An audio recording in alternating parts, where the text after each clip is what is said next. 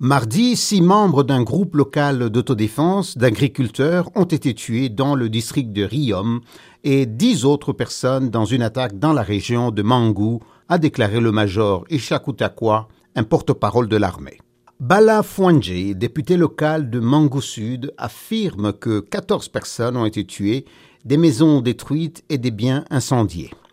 Mai, les violences ont fait plus de 200 morts entre les communautés agricoles Bérom et les communautés Peul d'éleveurs dans les régions de Riom, Barkinladi et Mangou. Le nord-ouest et le centre du Nigeria sont régulièrement le théâtre de conflits meurtriers entre agriculteurs et éleveurs autour de l'exploitation de la terre et des ressources en eau. L'enchaînement de meurtres suivis de représailles ont favorisé l'émergence d'une criminalité plus large dans la région avec des gangs qui mènent des expéditions dans des villages où ils tuent des habitants par dizaines et procèdent à des enlèvements contre rançon.